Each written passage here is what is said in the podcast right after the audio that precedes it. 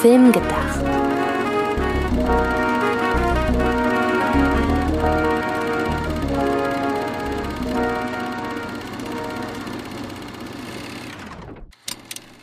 Hallo, liebe Zuhörer und herzlich willkommen zu einer neuen Folge des Filmgedacht Podcasts. Dein Einsatz, Sydney. Ja, ich begrüße dann die ZuhörerInnen. Und das ist Filmgedacht. Filmgedacht, so wie nachgedacht, nur mit Film. Und Antje. Schön, ich dachte, du lässt mich hängen. Was war da denn los letztes Mal? Das ist ja eskaliert. Ja, ein bisschen. Es ist äh, lang geworden, aber es ist meiner Ansicht nach gehaltvoll geworden. Ich weiß nicht, wie du das siehst. Ich hoffe es. Das, das können ja die Zuhörer in, äh, entscheiden. Jedenfalls lang, sehr viele verschiedene Mikrofone, aber was will man machen bei so Interviewsituationen? Selbst bei Disney hat nicht jeder dasselbe Mikrofon und äh, wir haben uns dazu dann da angepasst aus Versehen. Ja, da hast du recht. Und ähm, an dieser Stelle eine kurze Information. Sollte da irgendetwas mit dem Ton nicht so richtig gewesen sein, sorry. Ja, ich meine, wir haben es ja letztes Mal schon gesagt, Antje, äh, du hast ja derzeit äh, ziemliche Schmerzen. Ich war letztes, ja. ich war äh, die letzten Tage beruflich sehr stark ausgelastet und normalerweise, wenn wir feststellen, so irgendwas mit dem Ton, da kann man noch mal drüber gehen, dann normalerweise nehmen wir dann die äh, schlimmen Stellen noch mal neu auf, aber wir hatten jetzt halt die Wahl zwischen äh, nicht neu aufnehmen, weil keine Zeit und äh, so gesundheitlich ausgelastet, dass, also ich hätte dann irgendwie in der Nachtschicht noch und dann wärst du nicht da gewesen, weil von der Energie kaputt und so. Und dann war halt die Wahl, okay, äh, äh, der Inhalt gefällt uns ja, die Umsetzung geht besser, geben wir zu, aber wir haben keine Zeit, sie nochmal zu verbessern. Es tut uns leid. Gleichzeitig muss man sagen, wir haben im Vorfeld wirklich insofern uns wirklich drum bemüht, als dass wir sie vielen Leuten so in unserem Umfeld vorgespielt haben. Und zwar sowohl Leuten, die nur Podcasts konsumieren, als auch Leute, die Podcasts äh, produzieren. War jetzt tatsächlich niemand, der sagt, das könnt ihr auf keinen Fall äh, veröffentlichen. Wir wissen aber, dass die Ansprüche von euch an äh, oder generell an Podcasts, was das Thema Soundqualität angeht, höher und höher werden. Deshalb, falls ihr es nicht gemerkt habt, super. Cool. falls ihr es gemerkt habt, sorry. Wir wissen, dass das nicht im, im schlimmsten Fall war. Es hat man halt gehört, dass es nicht optimal war. Aber im besten Falle war für euch alles fein, weil ja der Inhalt zählt. Das ist ja im Zweifelsfall immer eine gute Ausrede. Dafür haben wir ja dieses Mal ein, ein vorgezogenes Weihnachtsgeschenk an euch. Sozusagen ein Adventsgeschenk, das euch mit viel Vorlauf für die anstehenden Weihnachtstage vorbereiten soll, wenn ihr die Ausgabe denn auch rechtzeitig hört. Wenn ihr sie nach Weihnachten hört, habt ihr was für nächstes Jahr zu tun, nämlich ein paar Filmtipps. Möchtest du weiter erklären, warum wir das machen und was genau wir machen? Denn das war diesmal deine Idee und ich habe sehr freudig Ja gesagt. Genau, weil wir haben uns mal so überlegt, natürlich so dieses klassische Podcasts und Webseiten und Blogs und so. Die stellen ähm, ja zu Weihnachten immer gerne mal so hier, diese zehn Weihnachtsfilme musst du gucken und dann kommen ja über die Jahre auch mal wieder moderne Kandidaten dazu. Das heißt, man hat im besten Fall nicht immer die gleichen. Und dann sind da natürlich auch so Kandidaten bei diese typische Debatte, ist stirbt langsam ein Weihnachtsfilm. Ja, ich weiß nicht, wie es dir geht, aber mir hängt sie mittlerweile zum Hals raus. Ja, die, die, die, der, vor allem, weil es irgendwie immer semi als Gag noch gefragt wird und dann doch ja. irgendwie Diskussionsbedarf besteht und ich kann es nicht mehr hören. Wenn das Privatfernsehen einen Film für sich entdeckt hat, den man an Weihnachten zeigen kann, dann ist die Wahrnehmung von Stirb langsam als Weihnachtsfilm ja. in die Allgemeinheit übergegangen. Genau, vor allem, es ist wirklich, es ist wirklich kein Angriff an, an, an Stirb langsam. Wirklich, wirklich, wirklich nicht. Sollte man sicherheitshalber nochmal betonen. Es ist nur. Nein, überhaupt nicht. Ja, und es ist noch nicht mal an sich ein Angriff an die Diskussion. Die Diskussion war ja fünf, sechs Jahre lang lustig. Aber die fünf, sechs Jahre, wo die Diskussion lustig war, liegen auch schon wieder fünf, sechs Jahre. Also das Ende der Debatte ist auch schon zu lang her. Also mittlerweile hat auch nett, also nee, komm, die müssen wir nicht mehr führen.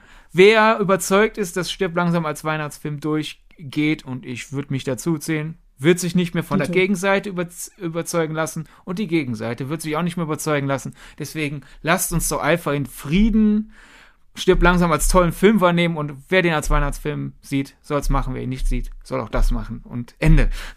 Genau. Kurzer Test, äh, weil du es garantiert weißt. Was schaut meine Mama an Weihnachten am liebsten? Stirbt langsam. Das ist korrekt. Ähm, Grüße an dieser Stelle.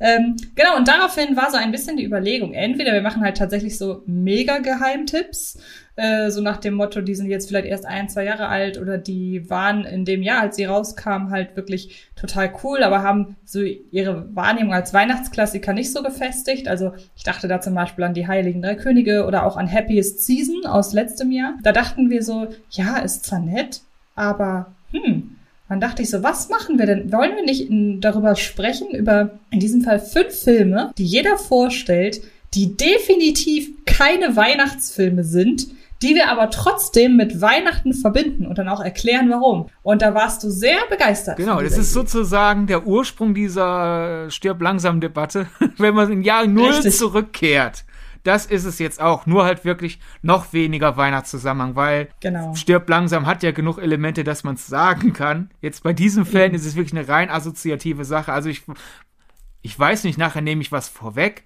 aber zum Beispiel die Sissy-Filme die sind ja für uns nicht, wenn du jetzt einen der Sissy-Filme genommen hast, äh, äh, lege ich uns natürlich äh, dramaturgisch in Ei.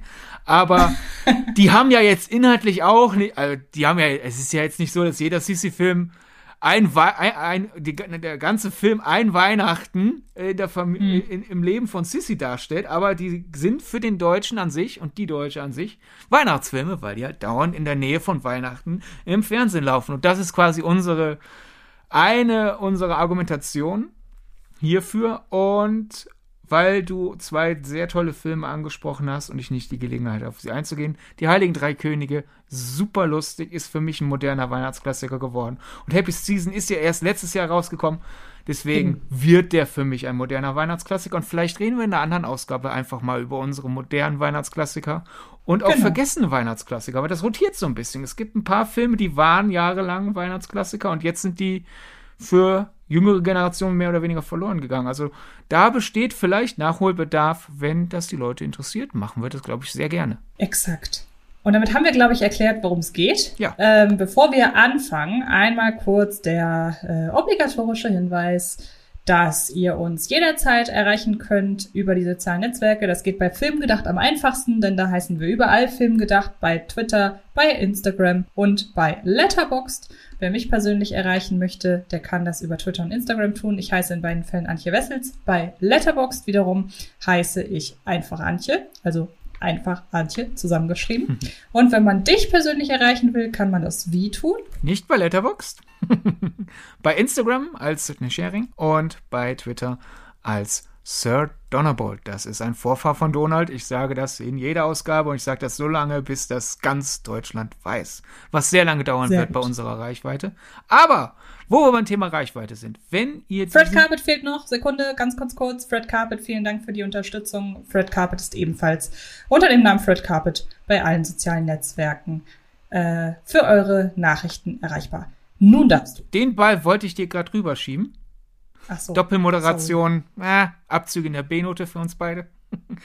Aber dann schiebe ich dir einen anderen Ball rüber. Wenn ihr uns bei der Reichweite helfen wollt, solltet ihr das, was ihr hier hört, mögen, dann, Antje, was sollen die Leute tun? Am allerliebsten bei Apple Podcasts kommentieren. Apple Podcasts hebe ich deshalb hervor, weil das bei Spotify beispielsweise nicht geht. Das gilt übrigens nicht nur für schreibt uns, dass ihr uns mögt. Das sind natürlich die schönsten Nachrichten. Schreibt uns auch gerne, wenn euch was missfällt, woran wir aktiv was ändern können. Wenn ihr uns beide jetzt nicht mögt, da können wir nichts dran ändern. Wir werden niemanden austauschen. Aber bei Dingen, also ich erinnere mich daran kürzlich, und dann fangen wir auch wirklich mit dem Thema an. Äh, kürzlich hat jemand unter eins meiner frische Filmevideos geschrieben, meine Stimme würde sich ab und an überschlagen. Das hat er aber auf eine sehr, sehr kompetente und sehr freundliche Art und Weise gemacht und gleichzeitig auch gesagt, wie sehr er den Inhalt schätzt, aber das wollte er mir gerne mal sagen. Vielleicht kann man daran arbeiten. Und ich bin sofort mit dieser Nachricht zu äh, unserem Chef gegangen, habe gesagt, ey, kann das sein, dass das, was hier steht, stimmt? Und ich finde, das, das wann immer man irgendwie was ändern kann an dem, um das Hörerlebnis für die Hörerinnen und Hörer noch besser zu machen, sind wir gerne bereit dazu. Aber dann müsst ihr es uns auch mitteilen. Im besten Fall sagt ihr uns aber einfach nur, wie toll wir sind. Bereit äh, dazu zu lernen sind wir natürlich. Jetzt hast du aber, weil du das zu Apple Podcast gesagt hast, uns natürlich insofern ein Problem bereitet. Denn ja, in einer perfekten Welt könntet ihr bei Apple Podcast sagen, ja, drei Sterne und wenn ihr, was weiß ich, öfter Atempausen machen würdet, wären es sofort fünf Sterne. In einer normalen Welt würden wir sagen, ah ja, klar, gerne, lernen wir dazu. Aber in der fiesen, miesen, gemein digitalen Welt, wo ein paar Algorithmen das Schicksal von Menschen, die im Internet arbeiten, zerstören kann, ist das Problem, bei Apple Podcasts ist, da ist kein Raum für Konstruktivität. Also am liebsten bei Apple Podcasts so, so dreist das auch klingt, die fünf Sterne geben, dann könnt ihr ja in der Review das konstruktive Feedback geben, weil bei Apple Podcasts das ist eben nicht so differenziert, wie es aufgebaut ist, sondern der Algorithmus denkt nur, ja, es gibt fünf und alles andere drunter ist schon das Scheiße. Das ist, das ja. ist doof. Das tut uns leid, dann lieber konstruktives Feedback auf anderen Wegen oder halt, wie gesagt, dennoch die fünf Sterne und konstruktives Feedback dann in die Review schreiben. Es klingt doof, es, klingt, es klingt so, als würde ich betteln. Gibt, findet uns bitte super. Darum geht's nicht. Es geht darum, dass die digitale Welt leider sehr fies und gemein ist. Daran können wir auch nicht viel ändern, außer indem wir versuchen, im Podcast nicht fies und gemein zu sein. Und das ist doch genau. eine Überleitung zu Weihnachtsfilmen. Es sei denn, dein erster Weihnachtsfilm, der nichts mit Weihnachten zu tun hat, ist, keine Ahnung, ähm, Brain Dead von Peter Jackson. Nein, ist er nicht. Soll ich dann hier tatsächlich direkt mal anfangen? Ja, liebend gern. Okay, das Witzige ist, ich habe das rausgesucht, war für mich auch relativ klar, dass ich das als erstes nehmen werde. Und dann habe ich vor kurzem unabhängig davon in eine auf einer Internetseite irgendwie zehn Sachen, die du bis Weihnachten gemacht haben musst, äh, mir durchgelesen. Und da war tatsächlich dieser Film dabei. Und ich dachte, das kann doch jetzt nicht wahr sein. Und dann fiel mir ein, ja, aber eigentlich, es ist überhaupt nicht abwegig, dass das in den letzten Jahren irgendwie dazu gekommen ist, dass sich daraus eine leichte Weihnachtstradition entwickelt hat. Denn ich habe die Harry Potter-Reihe genommen. Ja, das ist naheliegend. Ja, ich glaube auch. Also ich glaube vor allem, ähm, weil der, der genaue Wortlaut in diesem Text war, ein Harry Potter-Marathon machen. Und natürlich auf der einen Seite ist es natürlich sehr naheliegend, weil man hat an den Weihnachtsfeiertagen tatsächlich mal Zeit, einen Marathon zu machen mit Filmen. Und das habe ich vor zwei oder drei Jahren, habe ich das das erste Mal mit den Harry Potter Filmen gemacht, einfach weil sich das für mich angeboten hat weil, wie gesagt, es sind relativ viele Filme ineinander. Man hat auch endlich mal Zeit, das zu tun. Vor allem aber haben nicht alle, aber ziemlich viele äh, oder die meisten Harry Potter Filme umfassen ja ein Schuljahr. Und das heißt, in diesem einen Jahr gibt es eben auch die Weihnachtszeit. Das heißt, die Weihnachts-Schrägstrich draußen liegt Schneezeit ist immer so am Rande hin und wieder für ein, zwei Szenen auch mal existent. Und generell, ich weiß, du, die Harry Potter Reihe gehört ja zu deinen ganz, ganz wenigen Lücken immer noch, oder hat sich das mittlerweile geändert? Also, das Problem ist halt, es, es hat mich nie, äh, nie so groß interessiert und die fing ja an lange bevor ich aus beruflichen Gründen auch öfter mal gesagt habe, ach komm, ich gebe dem mal einfach aus beruflichen Gründen eine Chance. Dann, als ich in, im Kritikerberuf war, war halt die Sache, ja gut, wer bespricht den neuen Harry Potter? Ich so, ja, äh, wäre dumm von mir, den so und so vierten Teil zu gucken. Also haben es die anderen übernommen. Und dann ging es weiter mit, ja gut, jetzt, jetzt äh, gebe ich einfach mal den der fantastischen Tierwesen Neustartreihe eine Chance nach Motto, hey, das ist ja quasi leichter Reset, da muss ich vielleicht weniger Vorwissen haben. Da hat mir der erste Tierwesen schon nicht so sehr gefallen. Der zweite hat mir noch viel weniger gefallen. Und dann ging das los mit, hey, J.K. Rowling ist alles andere als ein Vorbild. Habe jetzt irgendwie auch nicht so wirklich die Motivation zu, dann jetzt mich in ihre Fantasiewelt reinziehen zu lassen. Also. Das ist tatsächlich ein ganz guter Punkt, den du erwähnst. Ich möchte an dieser Stelle einmal kurz darauf hinweisen, dass wir natürlich, also ich stelle das Werk, das äh, J.K. Rowling beziehungsweise in diesem Fall ja auch viele verschiedene Regisseure kreiert haben, nicht gleich mit den privaten Belangen, mit denen die Dame immer mal wieder in den Medien ist. Es geht mir hier wirklich einfach nur um die Filme und ich unterscheide hier äh, Werk und werkschaffende Person. Das möchte ich an dieser Stelle betonen. Weshalb ich gefragt habe, ob, du, ob das immer noch eine Wissenslücke ist, ist eigentlich deshalb, äh, weil ich doch trotzdem davon ausgehen kann, dass auch du irgendwann schon mal über diese großen, opulenten Bilder dieser Eingangshalle mit diesen festlich geschmückten Tafeln und den zahlreichen äh, Hogwarts-Schülerinnen und Schülern, dass du da sicherlich auch schon mal drüber gestolpert bist. Und sei es in irgendeiner Ranking-Show zu den erfolgreichsten Filmen. Ja, klar, eben genau. In irgendwelchen Ranking-Shows, Clip-Shows und natürlich, ich es ist ja jetzt nicht so, dass ich panisch nach der Fernbedienung greife, wenn irgendwo ein Trailer oder ein TV-Spot läuft.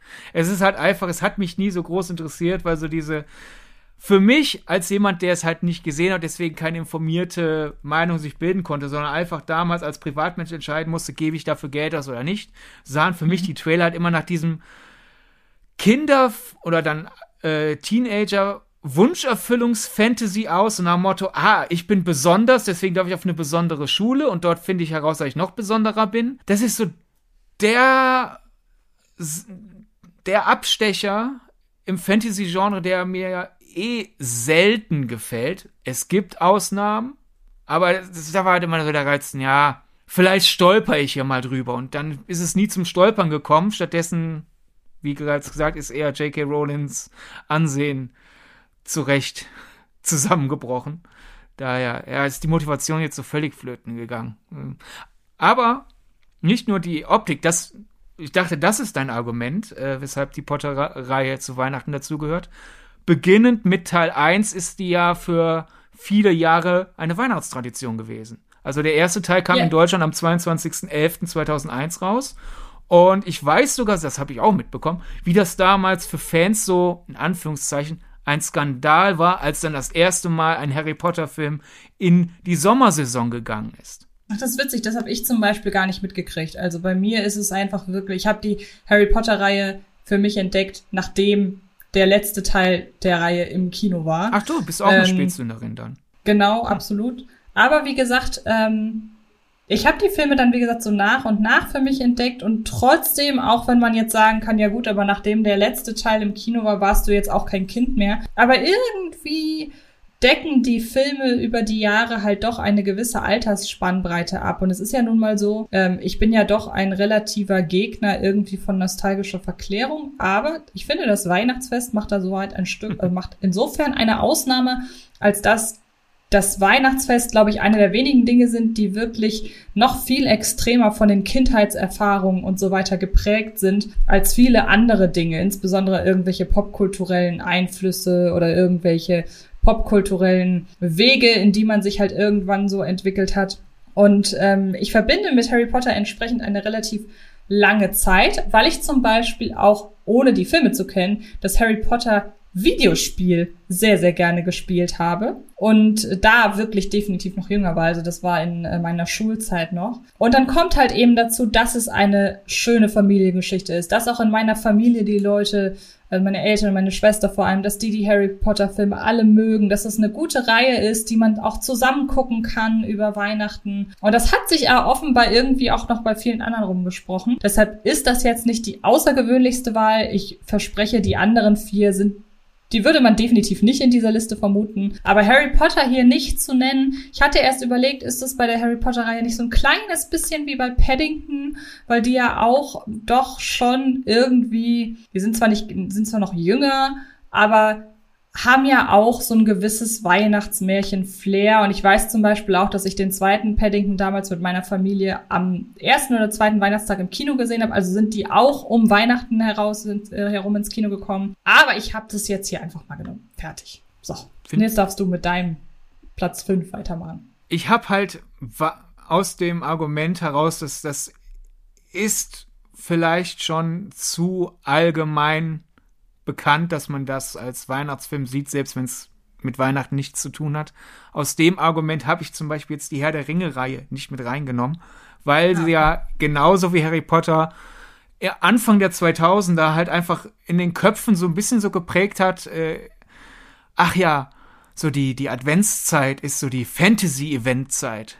Jedes Jahr kommt ein neuer Harry Potter und ein neuer Herr der Ringe und das ist Fantasy. Und daher, ich glaube, für viele, viele Leute sind äh, die Herr der Ringe-Teile inoffizielle Weihnachtsfilme und daher fand ich die Auswahl nicht so überraschend und habe mich daher dagegen entschieden, aber ich finde einfach der Vollständigkeit halber Weihnachtsfilme, die keine Weihnachtsfilme sind, aber irgendwie emotional dann doch. Ich finde irgendwie der Vollständigkeit halber muss das in diesen Podcast rein und habe deswegen einfach als meinen ersten etwas genommen, was wirklich überhaupt nichts mit diesem Ja, das läuft an Weihnachten im Fernsehen oder Ja, das lief an Weihnachten im Kino und seither gucke ich mir das jedes Jahr auf DVD Blu-ray an, sondern es ist wirklich ein komplett absurdes Argument. Avengers Endgame. Jetzt bin ich gespannt. Ja. das ist äh, weil deine Aufgabe an mich war halt so, überleg dir doch Filme, die du mit Weihnachten assoziierst, auch wenn Weihnachten nicht vorkommt. Hm. Und da habe ich halt überlegt, was ist denn da? Weil, äh, einfach Disclaimer, ich bin von euch, uns beiden hier eindeutig weniger der Weihnachtsmensch. Ich habe nichts gegen Weihnachten, aber wenn der Dezember sich nähert, denke ich, ach, bald ist Silvester. Ah ja, und dann ist vorher noch Weihnachten. Ich bin eher der Silvestermensch als der Weihnachtsmensch. Und daher muss ich noch ein bisschen überlegen. Okay, klar, es gibt Weihnachtsfilme, die ich liebe, aber das sind halt Weihnachtsfilme, wo auch Weihnachten Thema ist. Was fällt mir denn als Film ein, der nicht mit Weihnachten in in Verbindung steht und dennoch mich an Weihnachten erinnert.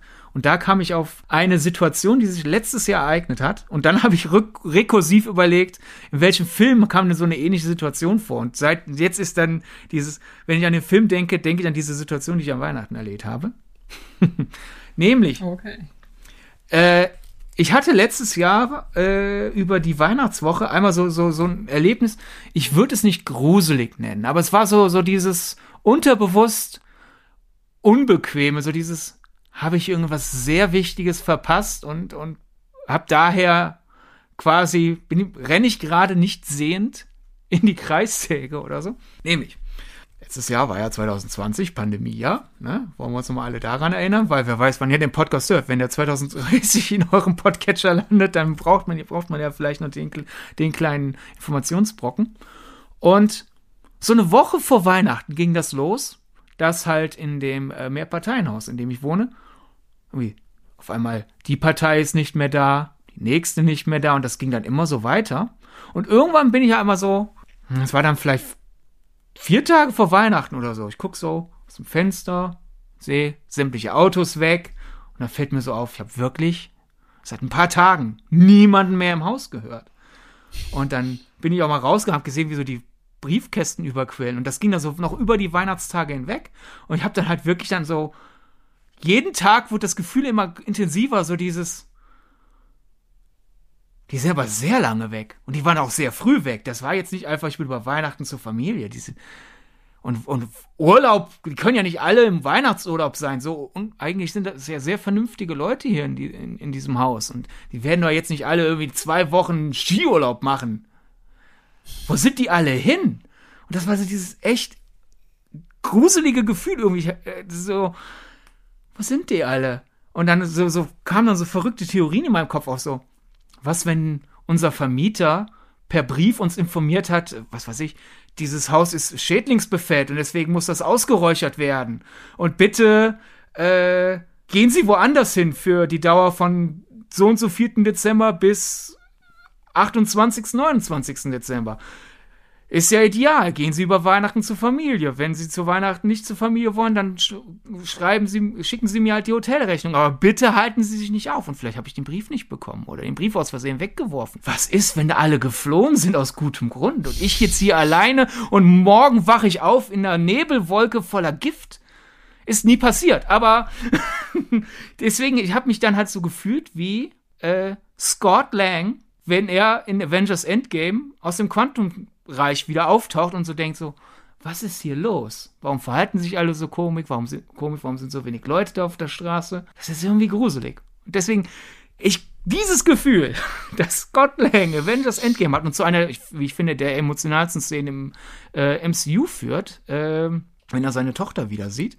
Dieses Gefühl hatte mhm. ich einfach so eineinhalb Wochen in der Weihnachtszeit 2020. Das finde ich irgendwie ist ein, ist ein sehr, sehr lustiger, eine sehr lustige Begründung. Danke. Wir haben uns im Vorfeld auch nicht äh, irgendwie darüber informiert, was wir für Kandidaten hier nehmen, sondern wir haben halt einfach uns einfach ausgewählt. So, mein nächstes ist relativ naheliegend. Also ich habe das so tatsächlich vom naheliegendsten zum weniger naheliegenden so gerankt. Also nicht nach das nicht nach Qualität der Filme oder wie ich die Filme mag.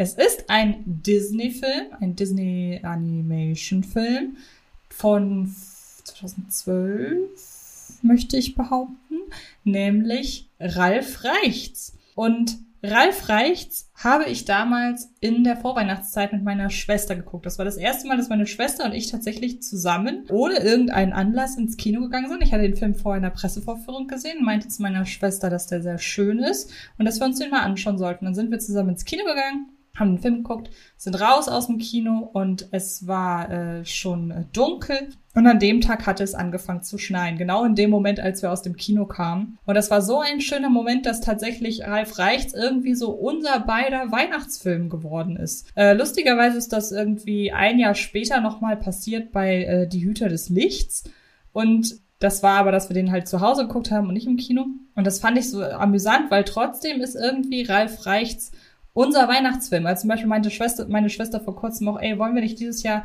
so um die Weihnachtszeit wieder einen Weihnachtsfilm gucken? Zum Beispiel Encanto. Und äh, das ist ja auch überhaupt kein Weihnachtsfilm. Aber Disney hat natürlich des, den Vorteil, dass sie eben immer auch um die Weihnachtszeit ihren Weihnachtsfilm rausbringen, der ja in der Regel überhaupt nichts mit Weihnachten zu tun hat. Also selbst die Eiskönigin spielt ja nicht an Weihnachten. Äh, und, und ist, spielt eigentlich im Hochsommer, nur dass halt gerade alles äh, vereist wurde quasi. Ähm, aber da sind natürlich Disney-Filme sehr, sehr dankbar, allein aufgrund dessen, wann sie erscheinen. Aber lustigerweise ist halt Ralf Reichts der Disney-Film, den ich mit Weihnachten verbinde. Und deshalb habe ich ihn hier mehr ausgewählt. Der kam in Deutschland ja auch sogar am 6. Dezember raus. Also genau, also perfekt. Genau, da sehr. Und bevor jemand was schreibt, Hüter des Lichts kam ja auch 2012 raus. Aber wie Antje ja gesagt hat, du hast ihn halt zu Hause geschaut, dann auf genau. DVD wahrscheinlich noch, noch nicht, nicht schon Blu-ray. Ja. Daher ja. haut das hin, wenn sie Hüter des Lichts ein Jahr nach Ralf Reichs gesehen hat. Und weil du es ja bei Eiskönigin erwähnt hast, Hüter des Lichts wird ja, glaube ich, generell, das ist ja nicht nur dein Fall, sondern generell mittlerweile als Weihnachtsfilm gesehen, weil der Weihnachtsmann so eine große Rolle spielt. Aber da ist ja, das, eben, genau. dasselbe Ding wie bei der Eiskönigin, der spielt ja um Ostern. Das ist ein Osterfilm. Ja. Und der Osterhase beschwert sich in Hüter des Lichts andauernd, dass der Weihnachtsmann ihm quasi das Rampenlicht stiehlt. Und der Film, die Rezeption des Films beweist das nochmal. Alle so, ach ja, ja der Weihnachtsmann, Weihnachtsmann kommt genau. vor. Ein Weihnachtsfilm ja. Ralf Reichs habe ich auch äh, um, rund um Weihnachten nochmal mit Freunden dann im Kino hm. gesehen. Aber den habe ich mir jetzt dafür nicht ausgewählt.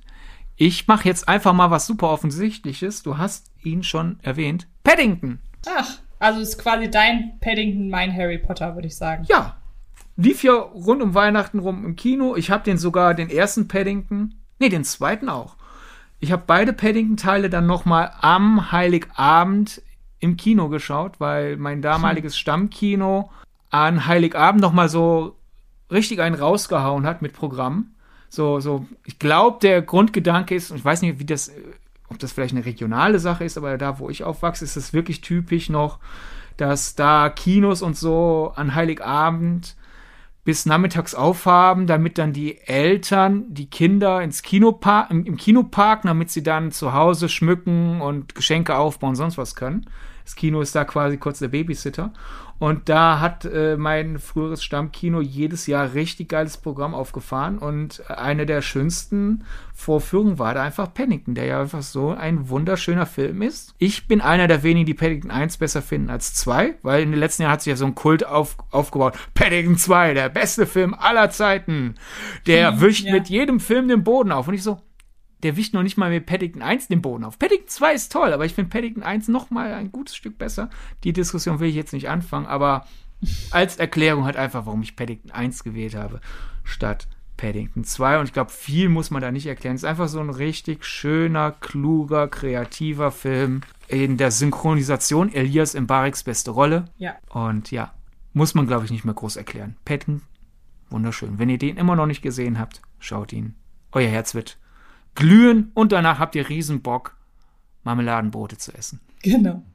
Ähm, dann komme ich zu meinem nächsten Film und der hat seine, seine Daseinsberechtigung in dieser Liste auch aufgrund der, äh, der Zeit, in dem ich ihn gesehen habe. Denn ich bin damals in, ich weiß ja auch nicht mehr welches Jahr, es müsste 2013, glaube ich, gewesen sein.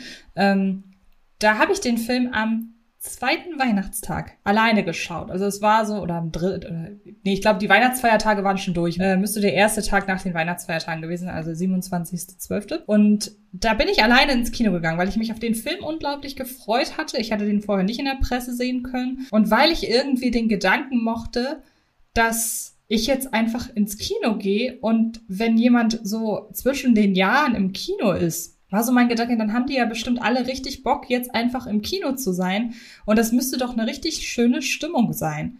Und dann habe ich auch noch gesehen im Vorfeld, Vorstellung war so gut wie ausverkauft, jetzt nicht in dem größten Saal, aber schon so, dass man sagen konnte, okay, gut, dass ich noch einen Platz bekomme, aber auch, es ist nicht so muckelig mit nur 30 Sitzplätzen, sondern es waren schon ein paar hundert. Und dann habe ich mir ganz alleine mit einem sehr, sehr schönen Publikum Life of Pi angeschaut. Und ähm, Life of Pi ist für mich unter den modernen äh, oder jüngeren Filmen, wenn man das mal so ein bisschen ausdehnen, den Begriff jünger, dann ist das für mich wirklich einer der ja besten Abenteuerfilme, was ich deshalb so, äh, wo ich das Abenteuer so betone, weil ich das Gefühl habe, dass das Abenteuergenre neben dem Thriller-Genre sehr unterrepräsentiert ist in den letzten Jahren, dass man quasi irgendwie, man kann sagen, äh, man findet mittlerweile mehr äh, moderne Horrorfilme, mehr moderne Komödien natürlich, aber so mal wirklich einen klassischen Abenteuerfilm im Kino zu sehen oder wie gesagt eben auch ein Thriller, das ist einfach nicht mehr so selbstverständlich. Und dann ist ja auch immer noch die Frage, sagt er einem zu oder sagt er einem nicht zu? Und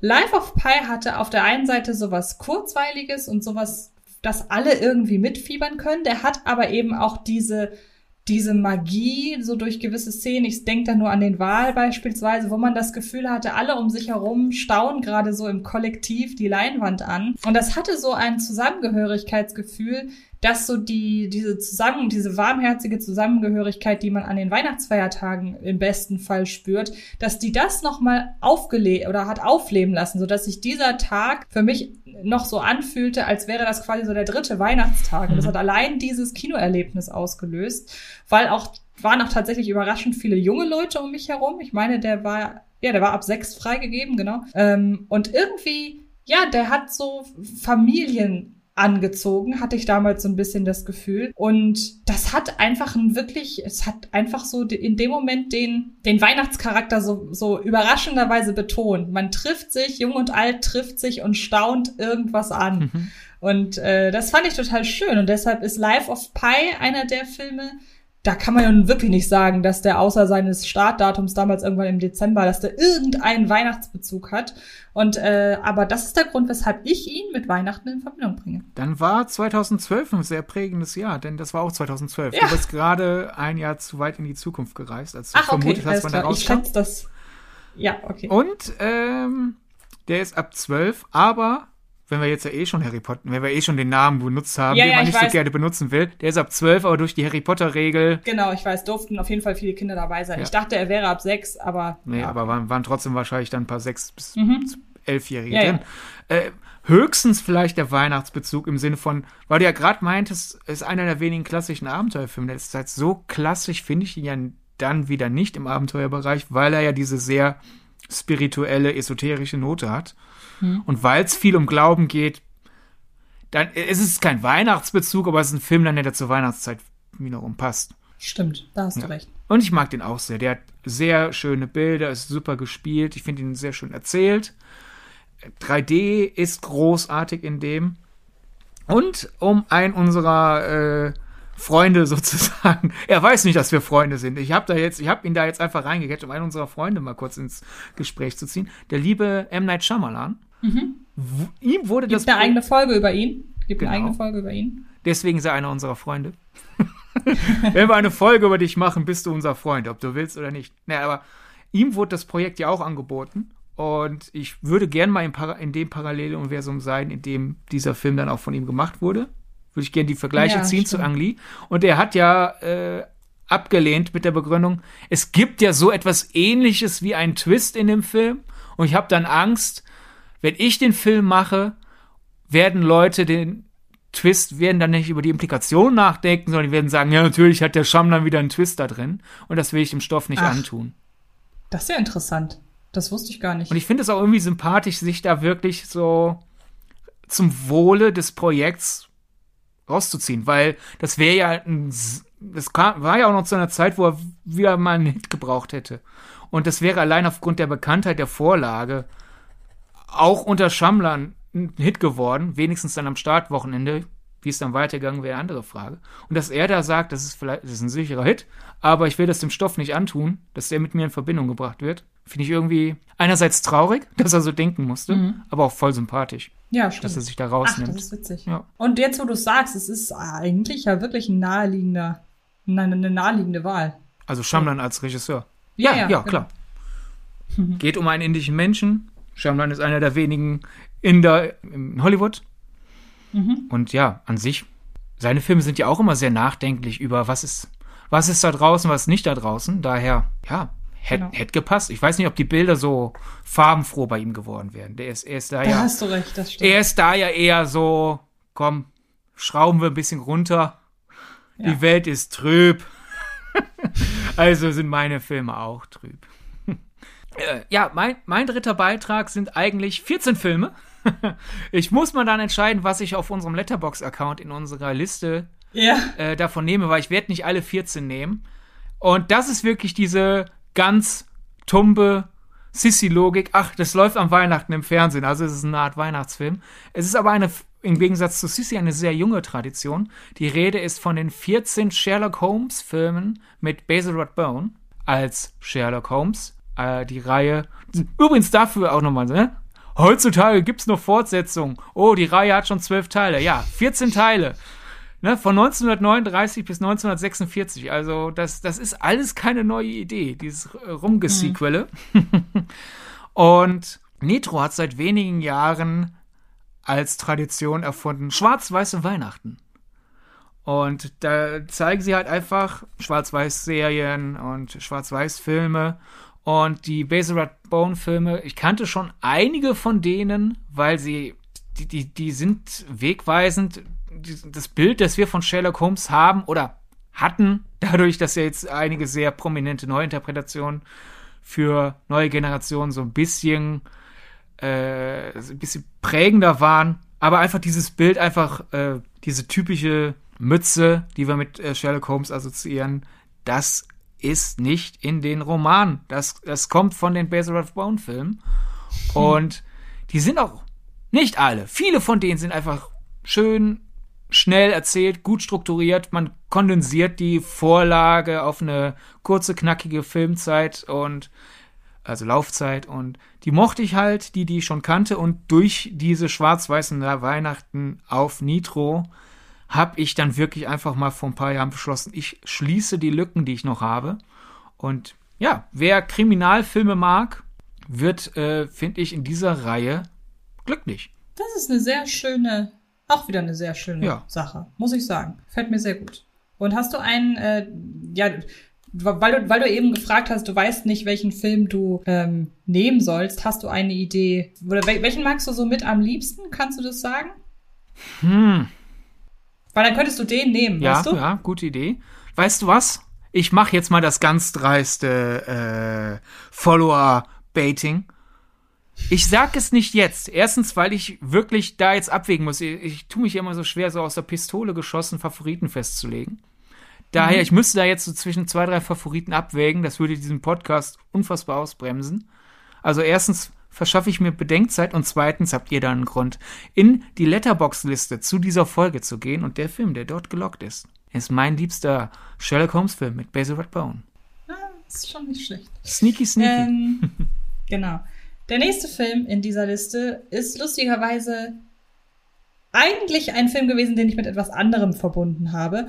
Da hat sich das aber im Laufe der Zeit einfach so ein bisschen verlagert und das finde ich letzten Endes gar nicht so schlimm und es passt auch nach wie vor meiner Ansicht nach. Es geht um das erstaunliche Leben des Walter Mitty. Und der kam damals ganz, ganz früh im Jahr raus. Das war irgendwie der erste, zweite, dritte Januar. Also richtig, richtig früh. Und ähm, wenn ich mich sogar Ah, ich weiß ich weiß das genaue Datum nicht mehr. Jedenfalls weiß ich noch, das war damals der allererste Kinostart im Jahr, weil da habe ich gerade noch in einer ähm, Redaktion gearbeitet von einem Kinomagazin, musste da sowieso generell alle äh, Kinostarts auf dem Schirm haben und ähm, weiß noch, dass der auch einen eigenen Sonderstart hatte. Also der lief tatsächlich an dem Mittwoch an und nicht am Donnerstag wie normalerweise.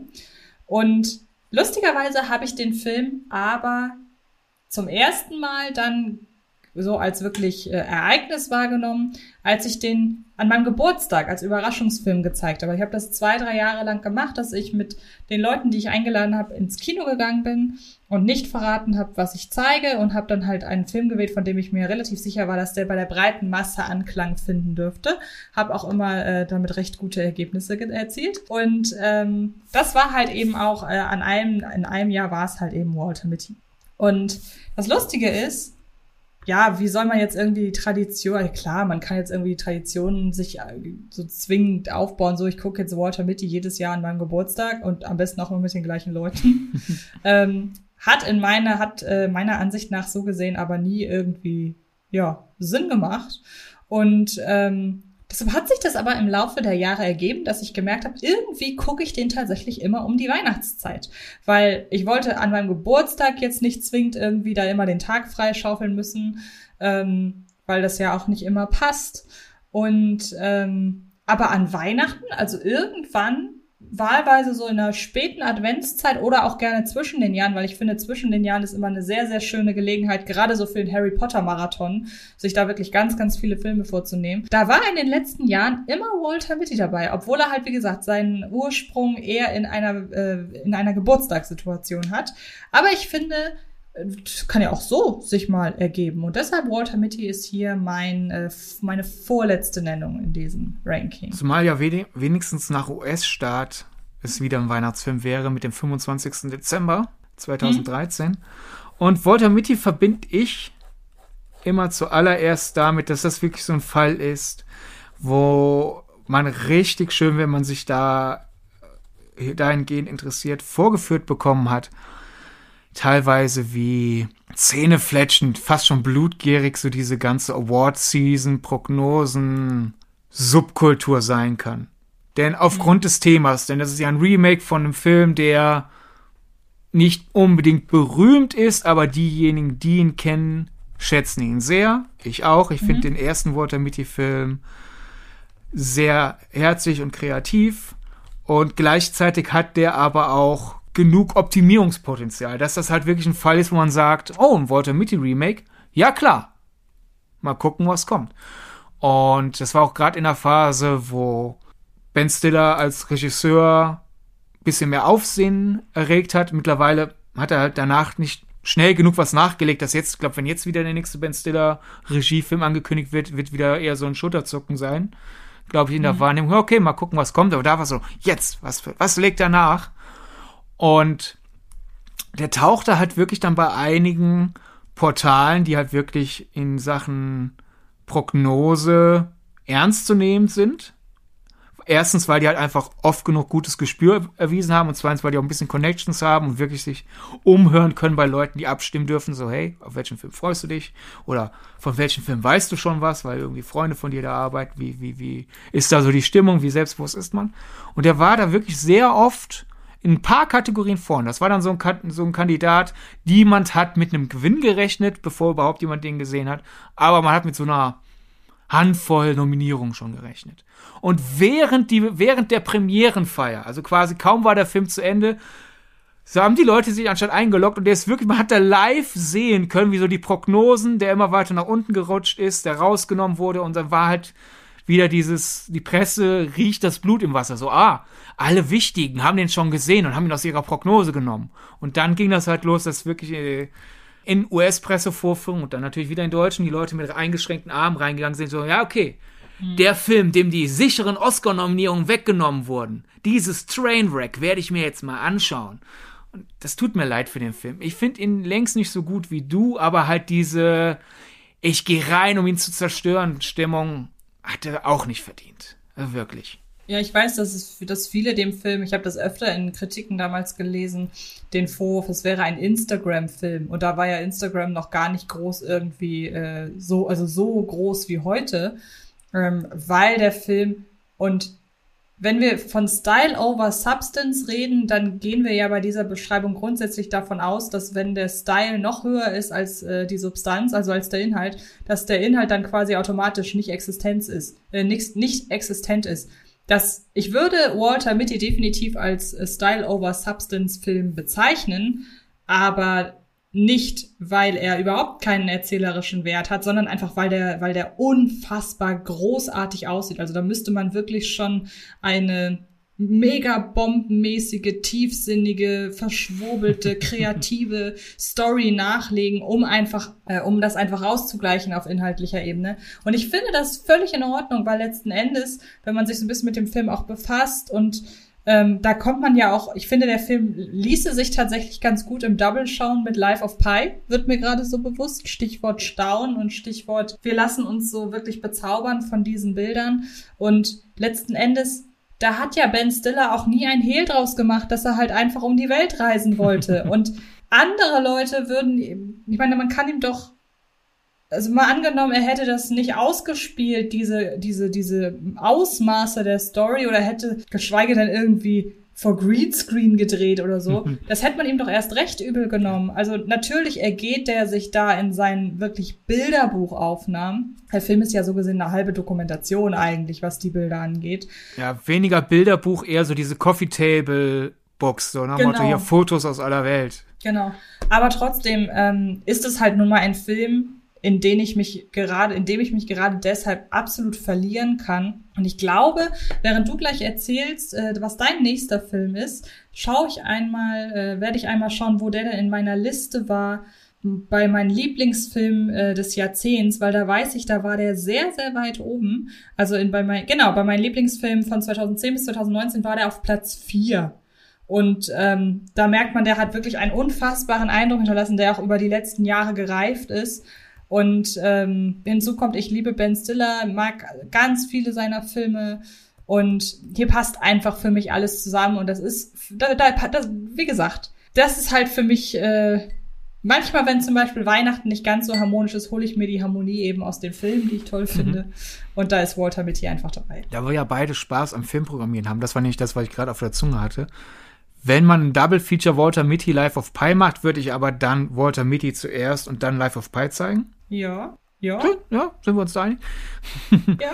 Dann, weil du Style over Substance, ich meine, sagen wir so, im, im, im Original war der dominierende Stil halt das inszenatorische, kreative Situation erschaffen. Im Remake wurde das dann ersetzt durch den Style im Sinne von, wie schön können wir noch Drehorte finden und die ab, abfotografieren.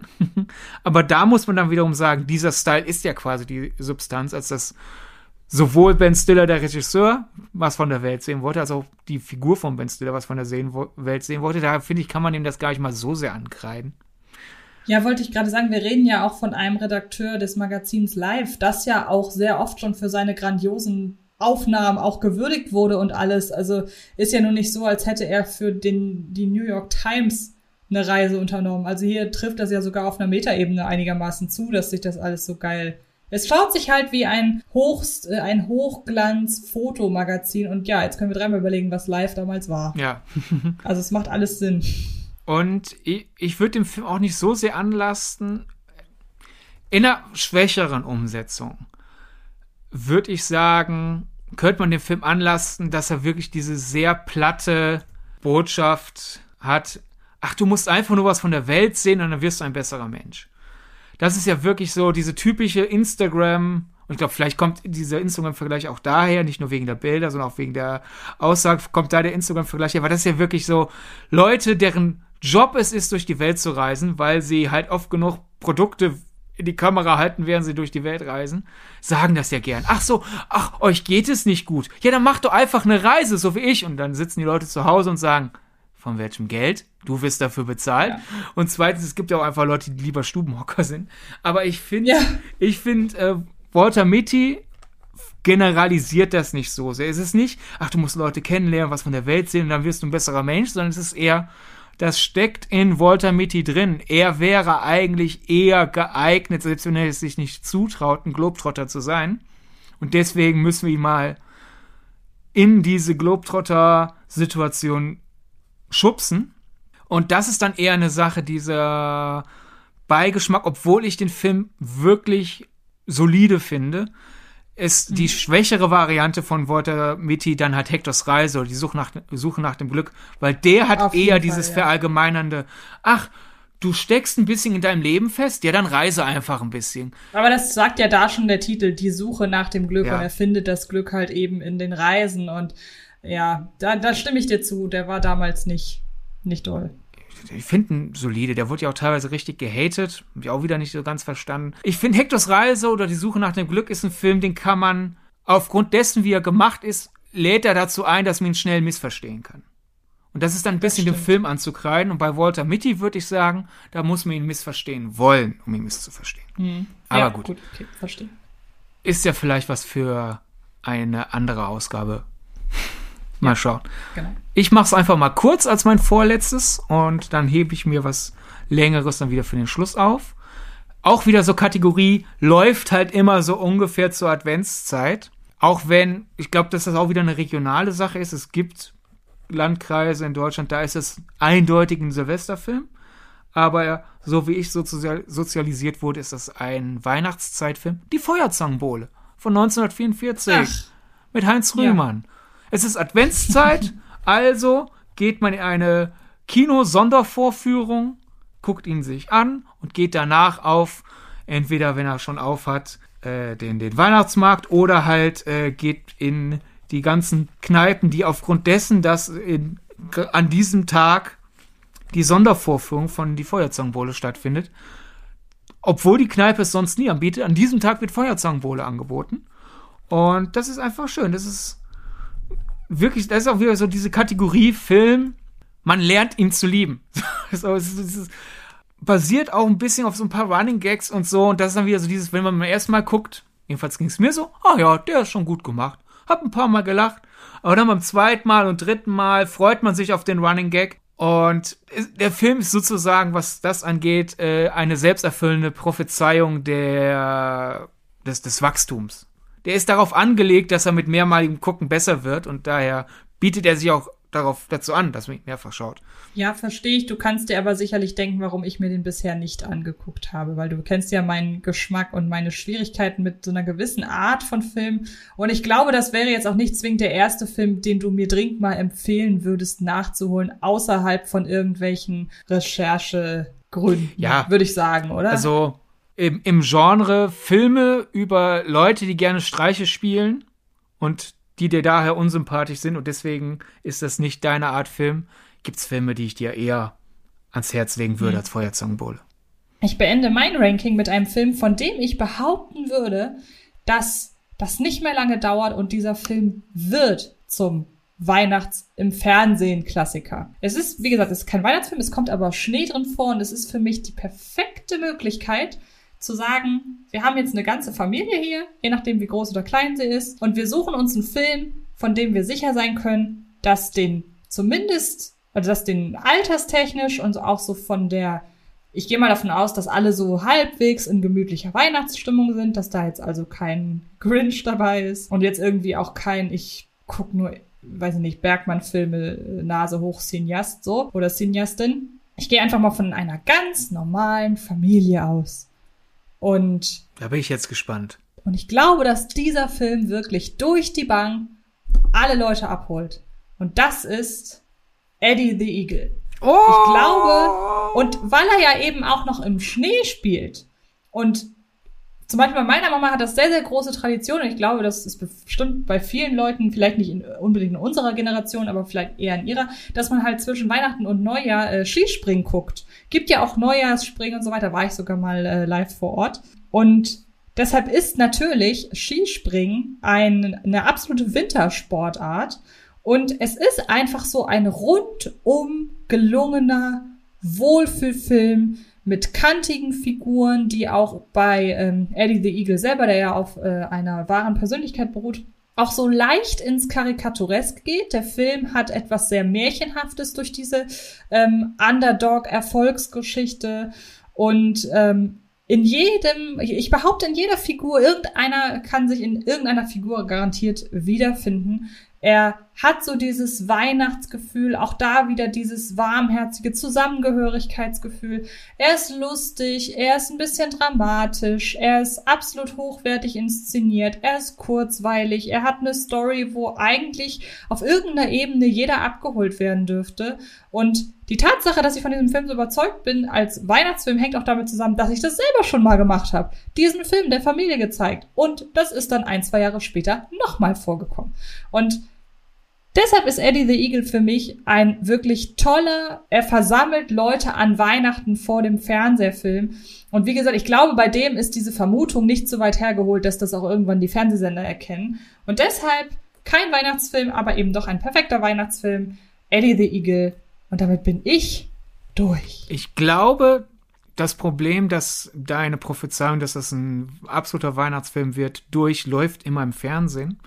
Ich glaube, das ist eine Prognose, die hätte wahr werden können, wäre der Film ein bisschen älter. Denn mhm. ich glaube, die Zeit, dass Filme durch Fernsehausstrahlung sich noch einen Klassikerstatus erarbeiten können, nähert sich dem Ende, weil Filme gucken haben, im Fernsehen, ich will gar kein, ich, gar keinen Fall sagen, lineares Fernsehen wird sterben. Erstens ist die Diskussion was für einen anderen Podcast und zweitens denke ich das nicht. Aber Filmkonsum ist halt aufgrund der Bequemlichkeit und der Werbefreiheit und so zunehmend eine Sache des Streamings. Und daher denke ich, übers Fernsehen können Filme ihren Status zementieren immer noch. Ich glaube, da ist noch Raum. Erst recht, wenn das etwas Feierliches hat, etwas, was mit Tradition zu tun hat.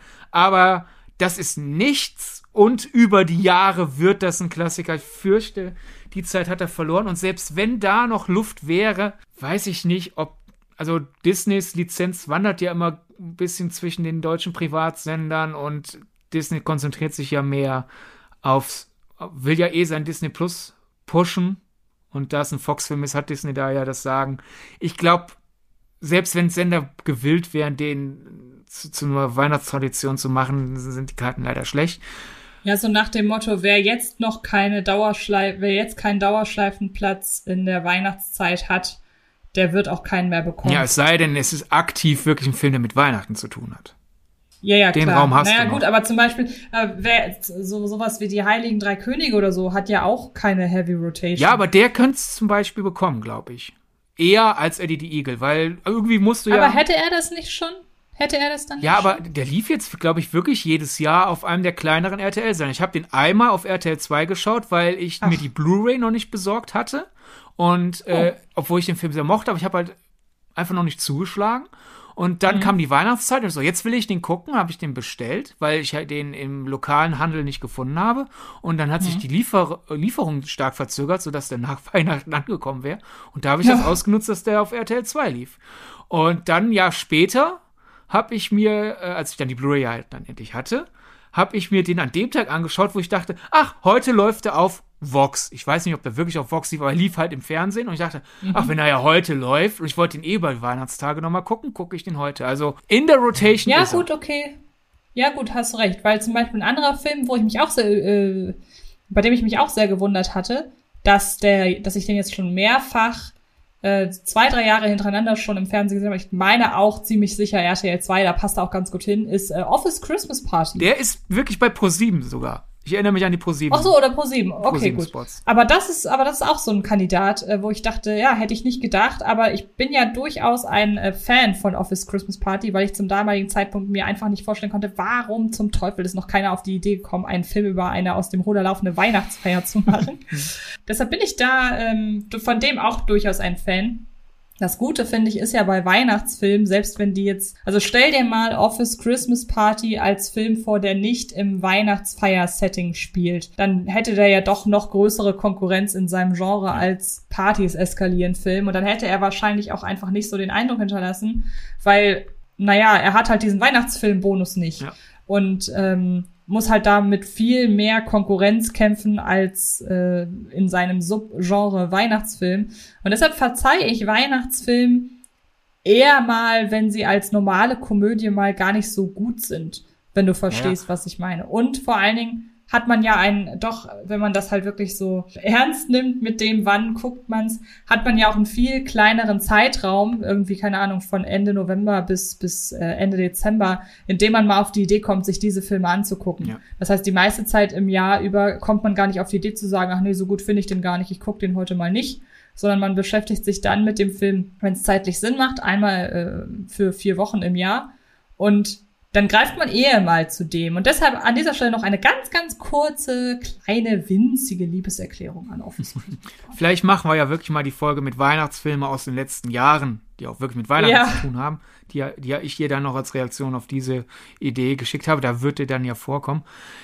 Aber Stimmt. wo du halt sagst, mit Vorteil, ein anderer Vorteil ist halt einfach generell als Feiertagsfilm, besonders als Weihnachtsfilm in unserer Kultur, ist durch dieses zur Tradition werden, werden Schwächen eher verziehen, weil der Film, der Film war schon immer so, sozusagen, was bei jedem Film gilt, aber bei Filmen, die man nur ein oder zweimal im Leben schaut, bleiben dann bei manchen Leuten die Schwächen halt hängen und bei Filmen, die halt immer geguckt werden, dann, dann freut man sich auf die Highlights und wenn es gerade langweilig wird, dann wird's einfach allein durch Wiederholung toll oder ja gut, jetzt gehe ich halt mir in die Küche Glühwein nachschütten oder sonst was. Denn Achtung, kontroverses Statement. Sehr viele große Weihnachtsklassiker sind vielleicht gute Filme, manchmal auch sehr gute Filme, manchmal aber auch nur mittelmäßige Filme, die wir zu einem großartig hoch hieven durch die Wiederholung. Quasi ein bisschen auch das, was ich bei der Feuerzangenbowle gesagt habe. Es ist ein guter Film, aber dass der so super ist, liegt ein bisschen daran, dass er sich zur Wiederholung eignet und deswegen sich gegen sich selbst befeuert. Und es gibt da einige Weihnachtsklassiker, die ich überhaupt nicht mag, wo ich echt, wo ich halt realisiere, ah, ja, die habe ich ja nicht als Kind jedes Jahr gesehen und daher fehlt mir, mhm. fehlt mir der, die Vorschusslorbeere oder diese, diese, diese, diese eingeweiht Haftigkeit, seltsames Wort. Egal. Ich bin einfach noch nicht so stark an den gewöhnt, dass ich mich durch die Sachen, die ich nicht so sehr mag, durchquälen kann. Und Office Christmas Party ist auch so ein Film. Der hat, der hat Schwächen, aber durch die ständige Wiederholung werden die mir langsam egal. Und der dann auch noch. Ja, ist doch irgendwie so. Und ja. ich meine, er hat ja auch mit, äh, ah, wie heißt er denn? Ähm, äh, Bateman. Jason Bateman. Ja. Jason Bateman und Kate McKinnon. Jason, ja, genau die tollen in dem Film. Der, das ist ja auch nun mal einer der, äh, finde ich, also der Schauspieler Sympathieträger schlechthin, weil er ja auch fast nur Sympathieträger in leichten Komödien spielt. Und, ja, der äh, spielt aber sehr clever. Der, er spielt Sympathieträger, die aber auch irgendwie ein bisschen Arschloch sind und dadurch hat nutzt es sich nicht so schnell ab, weil es nicht so nicht so kalkuliert ist. Ach, ich spiele nur liebe Leute. Stimmt. Also zum Beispiel Game Night. Ja. Wenn jemand einen äh, wirklich guten Film mit Jason Bateman sehen will, schaut nicht auf his Christmas Party, auch wenn wir beide aus irgendeinem Grund Spaß an dem haben, sondern guckt erstmal Game Night. Und The Gift, um mal aus dem Komödien-Genre rauszukommen. Genau. Und ein letztes Wort noch zu Office Christmas Party. Das ist ja wirklich in der deutschen Titelgebung finde ich eine der genialsten Ideen der letzten Jahre. Wirklich dieses, ach, je nach Jahreszeit hat der Film einen anderen Titel. Ja. Wenn, wenn der aus, genau, wenn der aus irgendeinem Grund im Sommer wiederholt wird, heute bei ProSieben, Dirty Christmas Party. Oder wenn aus irgendeinem ja. Grund bei Netflix neu ins Programm kommt, im Sommer, Dirty Christmas Party. Und oh, ach, die ersten Schneeflocken fallen. Die Adventskalender sind schon ausverkauft. Switch Office Christmas Party. Ja, du hattest eben die ganze Zeit Dirty Christmas Party äh, gesagt. Dirty Office Party natürlich. Genau, genau. Dirty Office Party oder Office Christmas Party. Richtig, genau. Ja, Entschuldigung. Aber jetzt darfst du deinen letzten ja. Titel noch nennen. Ich bin voll gespannt. Ja, schon. ich bin auch gespannt. Denn wie ja anfangs gesagt, ich, ich bin ja weniger Weihnachtsmensch als du, deswegen habe ich mich beim Überlegen ein bisschen schwer getan. Und dann kommt es aber halt so dieses, dann ist irgendwann der Damm gebrochen und dann so, ja, okay, ich habe vier, die ich auf jeden Fall nennen will. Aber wen nehme ich jetzt als fünftes? Da habe ich mehrere parallele Ideen. Und weißt du was, wir machen da semi-interaktiven Podcast. Ihr, die das hört, ihr könnt leider das nicht live ist, jetzt nicht mitbestimmen. Aber ihr könnt Antje verteufeln oder loben für die Entscheidung, die sie jetzt trifft. Ich hoffe, das ist okay für dich, dass ich dich jetzt in diese Position Ja, schubse. setz mich unter Druck, das ist in Ordnung. Ja, okay, gut. Wenn du das magst, dann machen wir das doch. Nehme ich einen Film, wo ich ähnlich denke, wie, wie du bei Eddie the Eagle, den ich auch übrigens super finde, meine Empfehlung, schaut ihn, wo ich ähnlich wie du bei Eddie the Eagle denke, der könnte noch zum Klassiker werden. Das wäre dann eigentlich ein, ein nahtloses zum Ende führen unseres Podcasts. Oder nehme ich einen Klassiker im Sinne, der Film ist ein Klassiker und bei mir ist er auch noch ein Weihnachtsklassiker. Oder nehme ich was von Jerry Bruckheimer? Den Jerry Bruckheimer Film könnten wir vielleicht noch in einer anderen Ausgabe besprechen. Das heißt, wenn, okay, gut. liebe Leute, wenn ihr, und ihr habt es in der Hand, wenn ihr möglichst schnell zu Jerry Bruckheimer kommen wollt, dann twittert at Filmgedacht Jerry Bruckheimer in Großbuchstaben mit zwei Ausrufezeichen. Dann wissen wir, dass das aufgrund dieser Ausgabe ist und nicht aufgrund irgendeinem anderen Themenwunsch. mhm. Und den Klassiker hebe ich mir vielleicht auf. Ich habe jetzt einfach Bock, äh, nahtlos an Eddie die Eagle anzuschließen. Weil da könnte ich mir cool. vorstellen, wenn die Fernsehsender klug sind, dann kommt der noch in die Heavy Rotation und der könnte dann, der wird dann kein großer Weihnachtsklassiker wie hier setzt euren liebsten Weihnachtsklassiker ein. Aber der könnte dann halt so diesen, diesen Gegenkultur-Weihnachtsklassiker geben. Denn wir alle kennen das und das ist auch eine Sache, die jedes Jahr dann, ähm, wie mir mal zugetragen wurde, wirklich jedes Jahr bei den Leserbriefredaktionen der TV-Zeitungen. Das ist ein Thema, das da jedes Jahr dann vorkommt, vor allem als wenn die Fernsehzeitung da äh, Einfluss drauf hätte. Die druckt ja nur ab, was passiert. Nämlich, Was soll das? Warum laufen zum heiligen Fest so viele blutige Filme? Und ganz, die Erklärung ist ganz einfach. Ja, wir haben unsere großen Weihnachtsklassiker, die wir mit der ganzen Familie schauen, aber vor allem zu späteren Uhrzeiten. Wer guckt da denn Fernsehen? Da gucken nicht die Leute Fernsehen, die gerade mit der ganzen Familie feiern, weil sie Weihnachten toll finden. Und die Leute, die Weihnachten, vor allem dann so am Heiligabend, wenn man da das ganz klassische Programm durchzieht, dann ist man in der Christmette. Ja?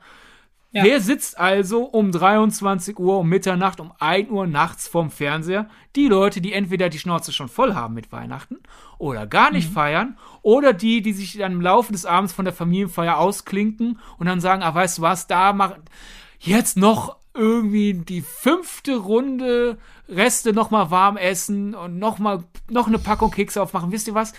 Ich leg mich schlafen, dann gehen die in ein anderes Zimmer und in Wahrheit gucken sie dann halt Fernsehen. Und die Leute gucken halt gerne an diese ganzen Gewaltfilme, die dann an Weihnachten laufen. Und dann dadurch gibt es ja auch so viele Weihnachts-Horrorfilme. Du hast ein garantiertes Publikum.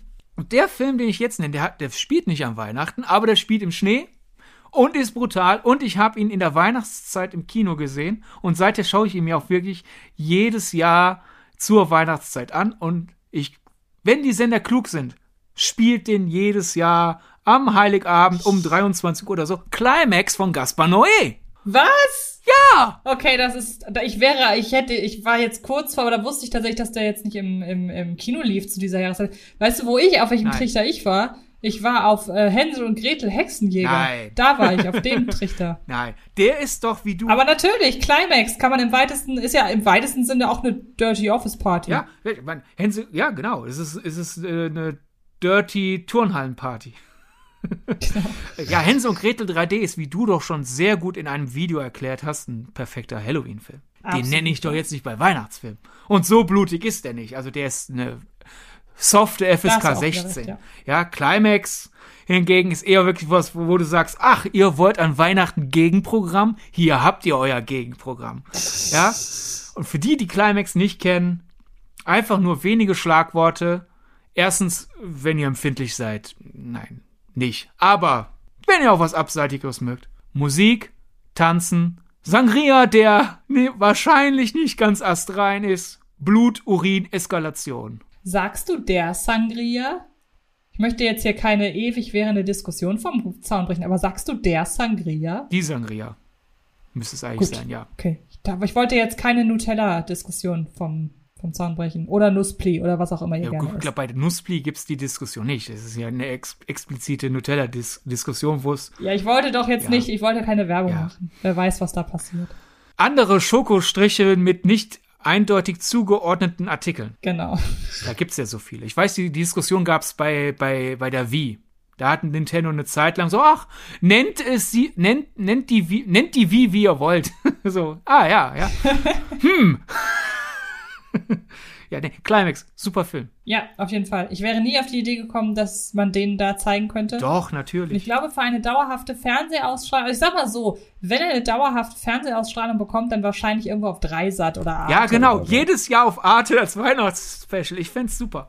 Genau, ja, ich auch. Klingt auf jeden Fall, äh, hat Potenzial. Ja, nee, Climax hatte denselben Starttag in Deutschland wie Anna und die Apokalypse der für mich auch ein neuer Weihnachtsklassiker geworden ist, aber den kann ich ja wirklich nicht nennen, weil der wirklich das stimmt. Zur Weihnachtszeit spielt. Und ich habe ja beide vorher schon gesehen. Anna und die Apokalypse auf dem Fantasy Filmfest. Climax. War es die Pressevorführung oder war es auch Fantasy Filmfest? Es war auch Fantasy Filmfest. Und ich habe dann in der Zeit dazwischen monatelang Freunden in den Ohren gelegen. Das sind so tolle Filme. Auch nur den Leuten, wo ich weiß, dass die für die empfänglich wären. Und dann war halt der Starttag und dann sind wir wirklich äh, in Weihnachtsaufmachung. Ich hatte so einen dieser ugly Christmas Sweater und so. Sind in Weihnachtsaufmachung in Climax gegangen. Es war sogar halb voll, gut in einem kleinen Programmkinosaal, aber dennoch. Äh, hinter uns saß ein Rentnerpärchen, von dem ich nicht weiß, was es erwartet hat, weil es schon sehr früh sehr empört war, bevor irgendwas passiert. Es gibt ja in Climax die Phase, oh. wo die Tänzer interviewt werden. Ne? Ist ja ziemlich ja. früh. Ach, die beiden, die beiden afroamerikanischen. Ich glaube, es war Afro-Franzosen. Ne? Aber ja, ne, die, die halt verbal sehr eskalierend darüber reden, was sie gern mit wem wie anstellen würden mhm. in den äh, unteren Körperregionen. Mhm. Und da ging schon, boah, was ist das für ein Film? Naja, und dann kommt die eigentliche Handlung. Und dann ging es wirklich los. Im, Im Kino reden, erst recht. Äh, nicht Sachen, die halt irgendwie sich anbieten, eigentlich unerhört. Aber in dem Fall äh, hoffe ich, dass man äh, äh, den Freund von mir, der neben mir saß und mich kurz verzweifelt war, er hat sich dann irgendwann rübergelehnt. Wie lange gibt's denn hier hinter uns noch? Und ich so, da er den Film nicht kannte, ich schon, ich so, fünf Minuten? Und so, ja, nach vier, gefühlt, wir haben nicht auf die Uhr gekommen, so gefühlt nach viereinhalb bis fünf Minuten sind die dann wirklich äh, sehr empört gegangen. Und die haben die ganzen richtig schlimmen Dinge noch gar nicht miterlebt. Aber ich weiß nicht, was die erwartet haben. Naja, und dann nach Climax sind wir kurz über den Weihnachtsmarkt gegangen, haben uns einen Glühwein geholt, haben den, abge äh, haben den getrunken, haben den abgegeben und sind dann in ein anderes Kino in derselben Stadt, in Anna und die Apokalypse gegangen, der in einem großen Saal lief. Lob an das Kino, das den gezeigt hat. Aber wir waren die Einzigen. Was dann auch wieder halt ja. halt zeigt, liebe Leute, die euch beschwert, warum laufen dauernd die Filme, die ich nicht mag, so groß? Ganz einfach, weil da die Leute reingehen. Ja, natürlich, Anna und die ja. Apokalypse und auch Climax hatten keine großen Kopienzahl. Aber stellt euch vor, am Startwochenende wären die Hälfte der Vorführungen ausverkauft gewesen und die andere Hälfte wäre sehr gut besucht gewesen. Dann hätten die Kinos ja die Woche danach nicht überlegt, welchen Film schmeißen wir raus, weil er nicht gut lief, mhm. dann hätten, wären die nicht in Erwägung gezogen worden, sondern die hätten gedacht, ja, die behalten wir auf jeden Fall, die liefen gut. Und dann irgendwann die Verleiher realisieren, ach, guck mal, die laufen so gut, wir expandieren. Ich meine, so ist ja auch ziemlich beste Freunde zum Hit geworden. Der hatte auch keinen breiten Start wie, wie ein Avengers Endgame oder ein Paddington. Mhm. Der lief auch eher klein bis mittelgroß in der Kopienanzahl und lief halt einfach super. Also wurde zum Phänomen. Und da, ihr habt das in der Hand. Wenn ihr wollt, dass Filme wie Climax und Anna und die Apokalypse öfter gemacht werden und in mehr Kinos laufen, müsst ihr die Kinos, die es zeigen, unterstützen. Sofern es natürlich möglich ist. Wenn euer, wenn euer nächstbestes Kino das Anna und die Apokalypse 2 zeigt, den es nicht gibt, 250 Kilometer entfernt ist, gut, da müssen das die Leute richten, die halt in der Nähe leben. Aber ja, äh, das, das Publikum hat es schon zu einem gewissen Grad selbst in der Hand. Weil ich habe es bei Anno die Apokalypse gesehen. Ich wollte mir den dann mit einem zweiten Set Freunde, die an dem Tag, wo wir Climax und Anno die Apokalypse gesehen haben, nicht konnten, dann einfach eine Woche später zeigen. Ging nicht mehr. Das ist traurig. Ja, sehr traurig. Aber ich glaube, irgendwann sollten wir noch mal tatsächlich über moderne Weihnachtsklassiker reden, die auch wirklich welche sind vom Setting her. Da stimme ich dir auf jeden Wenn die Leute zu. Bock drauf haben. Und es uns verzeihen, dass wir ja jetzt, ich habe ja letzte Woche schon gesagt, wir sind so ein bisschen im, jetzt probieren wir mal was aus, Ember. Das ist ja jetzt, mhm. diese Folge heute war ja thementechnisch ungewöhnlich für unseren Podcast bisher. Stimmt, Aber nach, nach dem äh, gruseligen Oktober und dem deprimierten November und der sehr informationslastigen Ausgabe letzte Woche dachten wir, wir machen mal zwischendurch was leichteres. Und die große These, glaube ich, die wir jetzt beantwortet haben, ist einfach, Tradition habt ihr selbst in der Hand. Die fallen nicht vom Baum. Genau. Genau, das ist unsere äh, äh, Botschaft, die wir euch auf den Weg geben möchten. Okay, dann sind wir durch. Haben wir für nächste Woche eine Hausaufgabe? Haben wir nicht. Außer halt twittert in Großbuchstaben Jerry Bruckheimer und zwei Ausrufezeichen hinterher, wenn ihr den Film, den ich euch jetzt unterschlagen habt, unterschlagen habe, wenn ihr den hören wollt. In einer kommenden Gute Ausgabe. Idee. Ich zähle auf euch. Okay. Ich will über Jerry Bruckheimer reden. Dann würde ich an dieser Stelle sagen, vielen, vielen Dank, Sidney, dass wir das hier gemacht haben, dass wir uns zu so später Stunde nochmal emporgeschwungen haben. Vielen lieben Dank, Antje. Und dann freue ich mich sehr auf unsere Ausgaben, die wir für den Dezember noch so haben. Vor allen Dingen auf ein Regisseurporträt. Das habe ich auch in Was mit Film mit Mirko zusammen auf dem Fred Carpet Kanal vor der Weile schon mal angekündigt. Ich sag noch nicht, wer es ist. Wenn ihr es wissen wollt, könnt ihr in dieses Video gehen oder ihr lasst euch überraschen. Aber wenn ich mich so wahnsinnig auf ein Regieporträt freue, könnt ihr euch eigentlich denken, um wen es geht. Lars von Trier. Jo. Richtig. Aber mal im Ernst, er ist es nicht, aber wir würden das sehr gerne machen. Das stimmt. Warum haben wir es noch nicht gemacht, ist dann die Frage. ja. In diesem Sinne wünsche ich euch besinnliche, eine besinnliche Vorweihnachtszeit und wir hören uns nächste Woche wieder in unserer zweiten Dezember-Ausgabe. Dritte Dezember, das hier ist die zweite. Richtig, in unserer dritten Dezember-Ausgabe. Ich wünsche euch ganz viel Spaß dann dabei nächste Woche auch nochmal. Und bis dahin. Jetzt will ich auch weg. Tschüss. Ciao, ciao. Das war Filmgedacht, ein Podcast von Fred Carpet mit freundlicher Unterstützung der völlig filmfanaten Köpfe von Anche Wessels und Sidney Schering. Film gedacht kann Film gelauscht werden. Und zwar auf allen gängigen Podcast-Plattformen.